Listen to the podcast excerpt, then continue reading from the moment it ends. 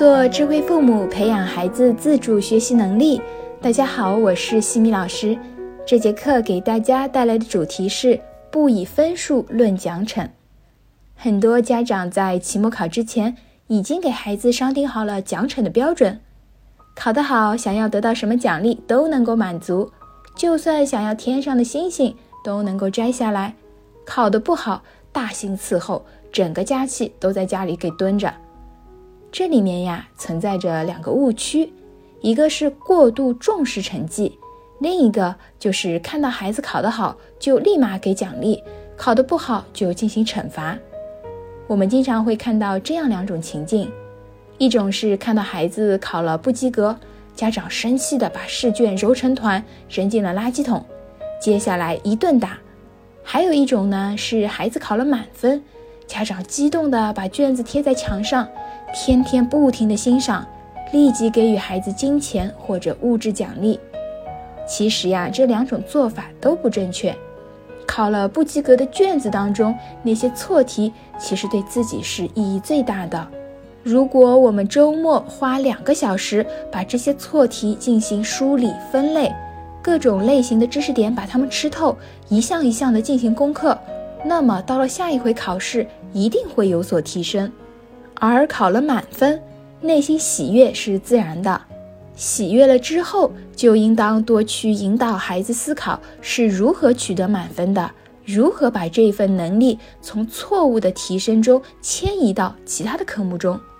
其实考试最有意义的并不是分数，而是里面的错题。我们再来说一下奖惩这一块儿，先来看奖励。在我之前的课程里面也有提及过。面对写作业、做家务，我们不推荐用金钱奖励，可以适当合理的运用物质奖励，更多的应当给予的是精神奖励。对于考试分数也是如此。虽然考试成绩的奖励我们运用了延迟满足，也就是提前和孩子约定好，以考到怎么样的分数来给到怎么样的奖励。这个相较于每做完一项作业就立刻给一元钱比起来的话，是能够多锻炼一些孩子的耐心的。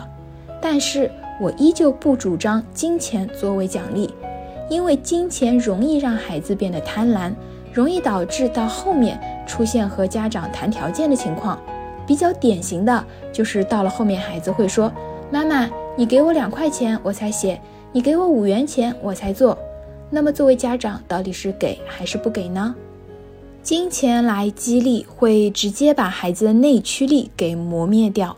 因为一旦使用金钱激励，这个外驱力就会替代内驱力。当金钱这个外驱力不提供的时候，孩子就会丧失学习动力。我们不要让孩子把金钱和努力去挂钩，因为努力不是用金钱可以衡量的，它无法转变为一个人的成就感和上进心。如果采用物质奖励，爸爸妈妈在话术上面也是要进行转化的。我们可以运用物质奖励，但是一定要注意如何在话术上面来进行转化，进行合理的物质奖励。很多父母会习惯性的说，考了一百分，奖励你出国旅游，奖励你最喜欢的乐高积木。这时候的物质奖励，他们是与分数的结果挂钩的。其实，我们更应当看重的是孩子的努力的过程和进步的地方，比如他们做题目做得更加仔细了，养成了认真检查的习惯，或者孩子是因为每天坚持背二十个单词才获得的等等。重要的是让孩子明白自己是如何获得一百分的。所以，我们在把物质奖励给到孩子的时候，可以告诉孩子：“宝贝，这一段时间。”妈妈看到了你的努力和进步，你能获得今天的成绩，是源自于你一直坚持对错题进行反复练习和考试认真审题的成果。这个乐高积木是作为对你这段时间努力的奖励，继续保持，你会越来越优秀的。那么孩子就能够体会到，奖励的是对他努力和进步的认可。除去物质奖励。我更加鼓励大家多用精神的奖励，因为孩子可能未必能够达到父母的期望值，但是撇开分数，我们父母应当看到的是孩子平日里其他方面的进步，比如努力的态度、写作业的效率变高了、字变得更加的端正了等等，这些一样是值得肯定的。对应的精神奖励可以是像美言录这样的语言鼓励、拥抱等肢体鼓励，以及奖状、勋章类的荣誉奖励。我们再来说一下惩罚。不少家长看到孩子退步了，或者没有达到期望的分数，就会采用惩罚的手段。对于惩罚，西米老师一直提到过，我是非常不主张的。面对孩子的成绩不理想，很多家长会以暴力或者罚写一百遍等方式来对待孩子，这都是极不可取的。这只能说是家长宣泄自己情绪的一种方式。惩罚与成绩挂钩了之后。会直接打击孩子的学习兴趣，销毁掉孩子的学习动力。重度惩罚，它的后遗症是非常大的，会严重伤害孩子的心理健康，扭曲孩子的心理。而如果采用轻度的惩罚，比如罚写一百遍，其实它并没有真正的去解决问题，只会令孩子对学习的兴趣降低，增加亲子矛盾。其实惩罚再怎么小心翼翼，都会产生副作用。而且不会带来理想的效果，最好是不用为好。我们一定要清楚，我们期望的是让孩子朝着正向的、积极的方向去发展。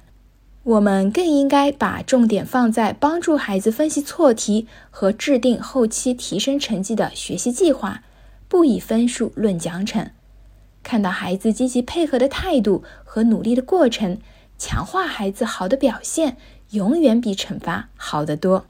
在下一期的课程中呢，我将会和大家分享孩子寒假总是晚睡晚起怎么办。感谢各位收听，如果你喜欢西米老师的课程，欢迎在评论区给到反馈意见。在节目的最后，西米老师要给大家送福利了，关注我们的公众号“西米课堂”，后台回复“绘本”就可以免费领取海量高清绘本故事读物。感恩你的聆听，我们下次见。